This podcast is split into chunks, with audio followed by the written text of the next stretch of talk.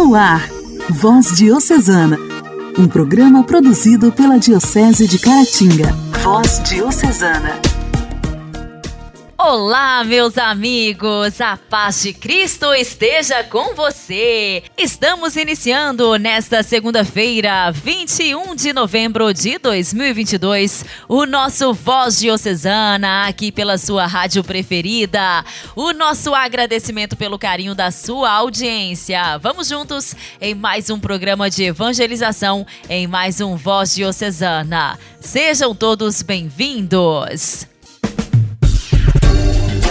Voz Diocesana. Voz Diocesana. Um programa produzido pela Diocese de Caratinga. Hoje, dia 21 de Hoje, dia 21 de novembro, nós celebramos a apresentação de Nossa Senhora no templo. A festa da apresentação de Nossa Senhora ao templo recorda, segundo os evangelhos apócrifos, o dia em que Maria, ainda criança, vai ao templo de Jerusalém para se consagrar a Deus. Depois de ter celebrado a Natividade de Maria Santíssima no dia 8 de setembro e quatro dias depois, dia 12, a festa do seu Santíssimo Nome, que lhe foi imposto logo após o seu nascimento. O ciclo mariano celebra neste dia a apresentação no templo desta jovem filha da bênção.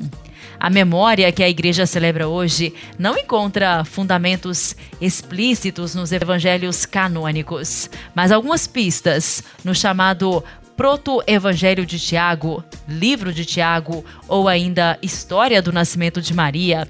A validade do acontecimento, que lembramos, possui real alicerce na tradição que liga à dedicação da Igreja de Santa Maria Nova, construída em 543, perto do Templo de Jerusalém. A Igreja não pretende dar realce apenas ao acontecimento histórico, que não existe nos Evangelhos, mas ao dom total da jovem de Nazaré, que, ao ouvir a frase Bem-aventurados os que ouvem a palavra de Deus e a põem em prática, se preparou para ser templo do Filho. A alegria do Evangelho. O Evangelho. O Evangelho. Oração, leitura e reflexão. Alegria do Evangelho. O Evangelho desta segunda-feira será proclamado e refletido por Dom Alberto Taveira, arcebispo de Belém.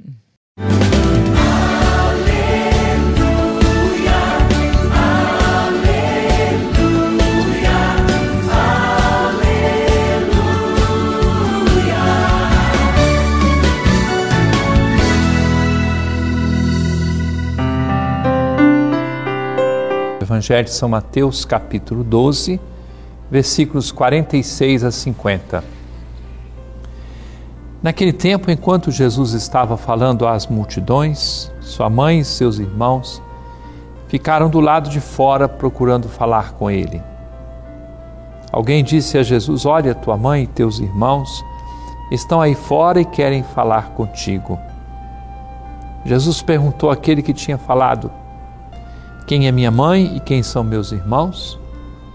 E estendendo a mão para os discípulos, Jesus disse: Eis minha mãe e meus irmãos.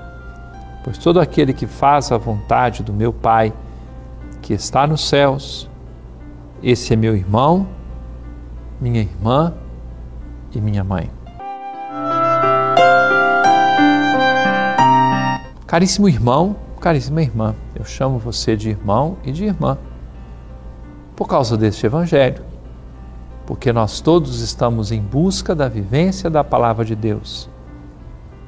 Da mesma forma que a Virgem Maria, aquela devoção que cresceu no Monte Carmelo, com São Simão Stock e seus companheiros, no lugar onde o profeta Elias tinha feito aquela experiência da presença de Deus através da chuva que chegava e meditando sobre este fato, aqueles primeiros carmelitas identificaram naquela nuvenzinha que o servo de Elias disse: Está chegando uma nuvem, e essa nuvem anunciou depois a chuva. a identificação de que naquela nuvenzinha, que é sinal da chegada de Deus, estava uma prefiguração de Nossa Senhora. E ali, naquele lugar, cresceu essa devoção de Nossa Senhora no título de Nossa Senhora do Monte Carmelo. E na oração que a igreja reza no dia de hoje, nós pedimos por intercessão da Virgem Maria a graça de subir àquele monte que é Cristo através da nossa vida espiritual, da nossa vivência do Evangelho. A Virgem Maria é a primeira na escuta da palavra de Deus, na vivência da palavra, é a primeira na busca da vontade do Senhor. Ela se identificou totalmente, deixou todos os planos humanos para viver apenas e tão somente aquilo que Deus dela esperava deu a sua resposta em nome da humanidade, comprometeu-nos a todos, porque ela foi na nossa frente para dar essa resposta positiva ao plano de Deus e assim abrir-nos a estrada para que o Verbo de Deus se transformasse ou viesse a ser homem, assumisse a nossa carne, veio a ser um de nós participando de tudo que é nosso. Deus seja louvado por esta mulher bendita que viveu a palavra e buscou a vontade de Deus.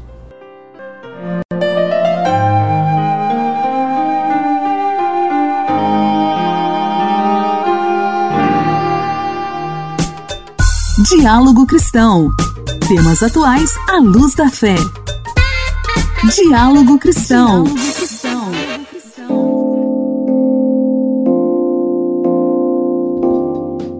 dia 18 de novembro, as Nações Unidas marcaram pela primeira vez o Dia Mundial para a Prevenção e Cura da Exploração, Abuso e Violência Sexual Infantil. A data foi aprovada pela Assembleia Geral neste mês, com uma resolução proposta por Serra Leoa. Quem apresentou o texto foi a primeira-dama do país, Fátima Maada Bio. Em seu discurso ao órgão da ONU, ela disse que os casos de abuso sexual infantil contribuem para a carga global de doenças, afetam o desenvolvimento econômico e social, especialmente nos países em desenvolvimento. Na data, a ONU deve enfatizar a necessidade de prevenção dos crimes e atuar para que os responsáveis pelos atos sejam levados à justiça, bem como para que as vítimas tenham voz como parte do longo processo de cura. A primeira-dama de Serra Leoa expressou esperança de que a celebração aumente a conscientização sobre o abuso infantil, mobilize governos e sociedade civil para promover a compreensão, agir e ajudar a eliminar a vergonha e o estigma. A resolução que proclama a data lembra que a Agenda 2030 para o Desenvolvimento Sustentável coloca a dignidade das crianças e seu direito de viver livre da violência como uma prioridade.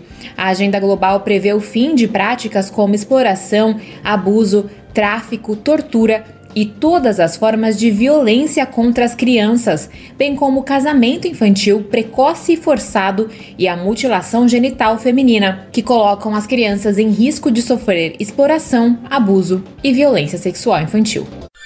Igreja, Igreja em Ação. Formação, CNBB, notícias, Vaticano, diocese, não paróquia, troco a minha Igreja fé. em Ação. Igreja em Ação.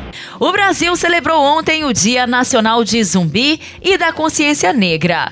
O dia simboliza a resistência e a reflexão sobre a importância da ancestralidade dos povos africanos no Brasil. 20 de novembro marca a data em que o líder negro Zumbi dos Palmares foi morto em uma emboscada no ano de 1695. A data, inclusive, pode se tornar feriado nacional. Zumbi liderou o Quilombo dos Palmares durante os últimos anos de existência do lugar, que resistiu por cerca de um século à dominação holandesa e portuguesa.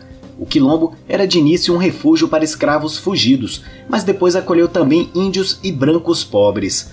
Após a destruição de Palmares em 1694 pelo bandeirante Domingos Jorge Velho, Zumbi passou a viver escondido, até que foi morto em 20 de novembro de 1695.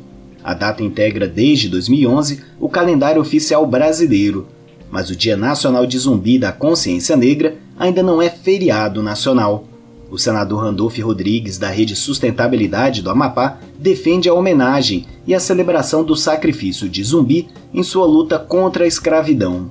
O dia 20 de novembro tem que ser celebrado, sim, de todas as formas, porque foi a data da maior rebelião negra e é principalmente uma data pela humanidade. Foi uma data em que um povo resolveu não se curvar ao jugo das correntes e da escravidão. E contra o jugo das correntes da escravidão se levantaram em rebelião. A data já é feriado em várias cidades e estados pelo país.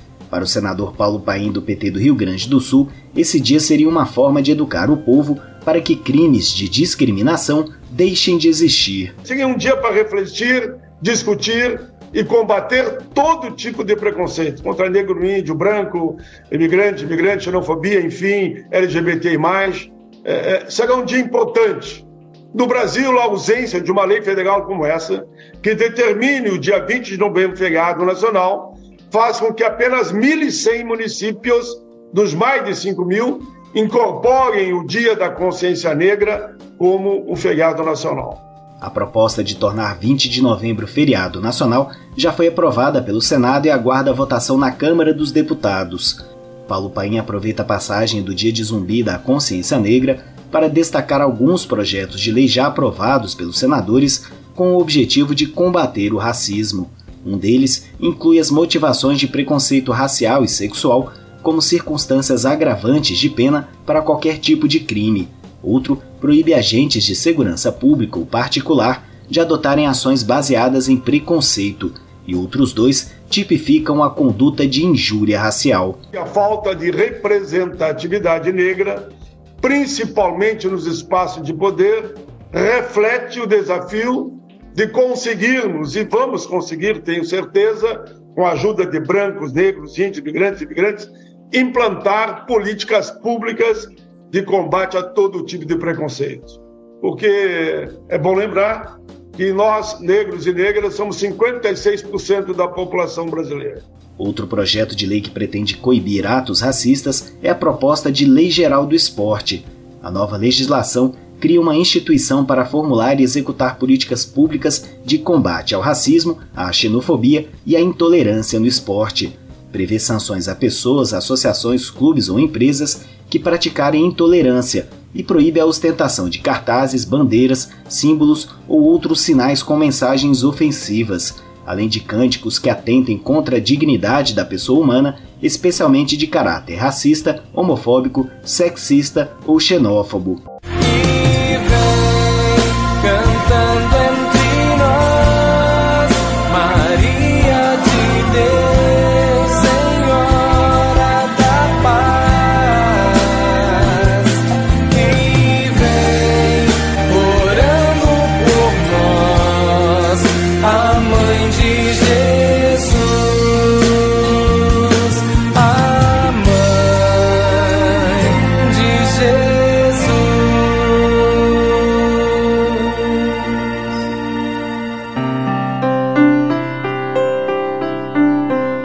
Povo de Deus, paz e bem, aqui é o Padre Marlone e esse é o nosso Momento Mariano. Momento Mariano. Mariano.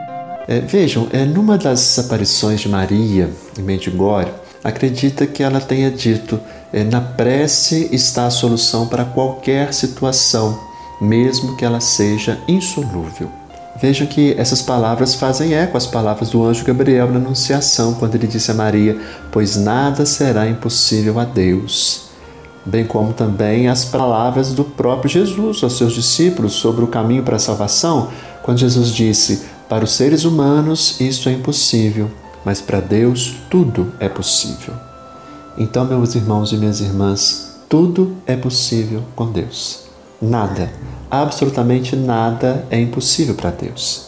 Se realmente acreditássemos nas palavras de Gabriel a Maria e nas palavras de Jesus aos seus discípulos, poderíamos transformar e com certeza transformaríamos nossa vida. Mas não acreditamos que todas as coisas são possíveis porque nós, com a nossa visão limitada, não vemos um meio de fazer os nossos sonhos acontecer. Não conseguimos visualizar de que modo aquilo que parece impossível pode de fato acontecer. Os recursos de Deus, porém, são ilimitados.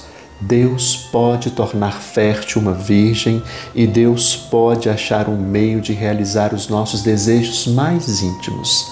Basta que estejamos dispostos a acreditar que nada é impossível quando nos entregamos a Deus. E aí, meu irmão e minha irmã, há alguma mudança na sua vida que você quer que aconteça, mas você acha que é impossível? Você tem pedido a Deus para realizar o impossível para você? E você crê realmente que Deus pode fazer todas as coisas? Olha, muito bom se nós acreditássemos que Deus fará impossível para nós e se lhe dermos a conhecer as nossas necessidades. E ficamos hoje então por aqui. Agradeço demais a sua companhia, é sempre muito bom estar com você. Um forte abraço, Deus te abençoe.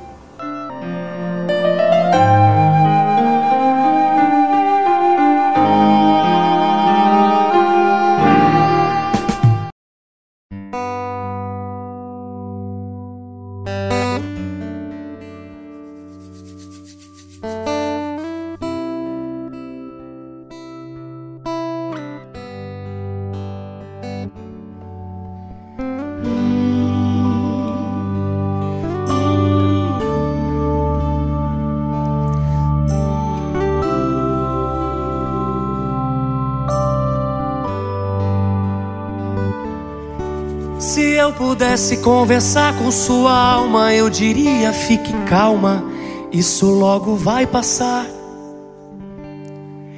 Eu daria um conselho, chore mesmo, e enquanto chora, aproveita para orar. Porque quem chora para Deus é consolado, é bem-aventurado e Deus não desamparará. Ele mesmo enxugará as tuas lágrimas, então desabafe e deixa Ele te abraçar. Oh, glória. Calma, calma, não se preocupe, tenha calma. Calma, calma, eu dedico esse refrão pra sua alma.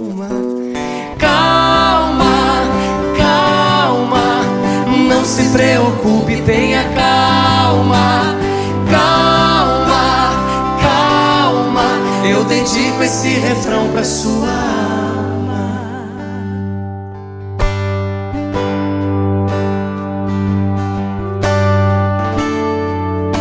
Tudo calminho, né? É o Espírito Santo que está aqui. Pode adorar Ele nessa noite. Aleluia pudesse conversar com sua alma, eu diria: fique calma. Não é só você que sente assim. Não é que você seja estranha, é que você é estrangeira. O seu lar não é aqui. Lá no céu, um dia tudo se encaixa e o que hoje te inquieta não vai mais te preocupar. Você vale mais que o mundo inteiro e por toda sua espera Deus vai te recompensar. Calma, calma, não se preocupe, tenha calma. Calma, calma, eu dedico esse refrão pra sua. Vamos juntos?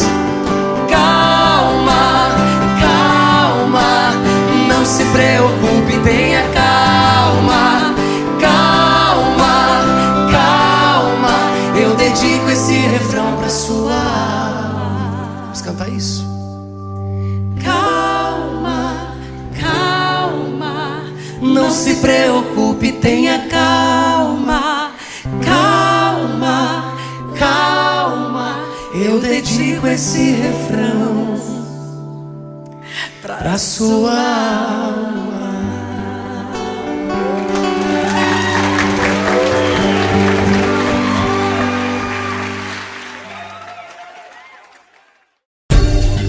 Voz Diocesana. Voz Diocesana. Um programa produzido pela Diocese de Caratinga. Meus amigos, já vamos finalizar o programa Voz Diocesana desta segunda-feira, mas você já sabe, se Deus quiser, amanhã, no mesmo horário, estaremos de volta por aqui. Conto com a sua audiência, desejo para você uma semana muito abençoada. Que a paz de Jesus Cristo esteja sempre em seu coração, esteja sempre no seu lar, com você e toda a sua família.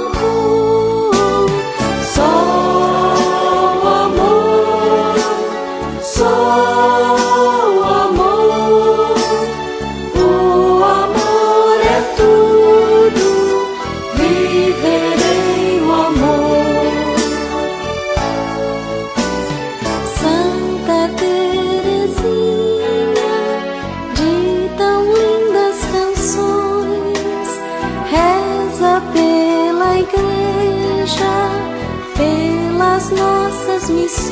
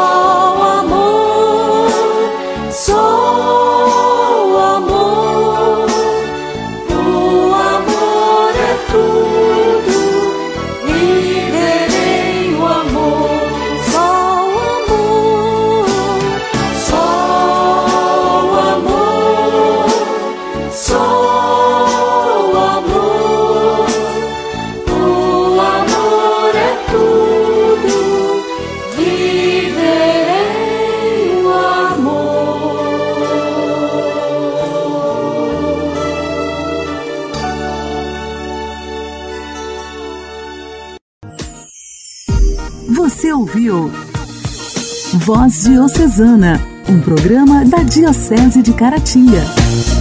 Voz Diocesana.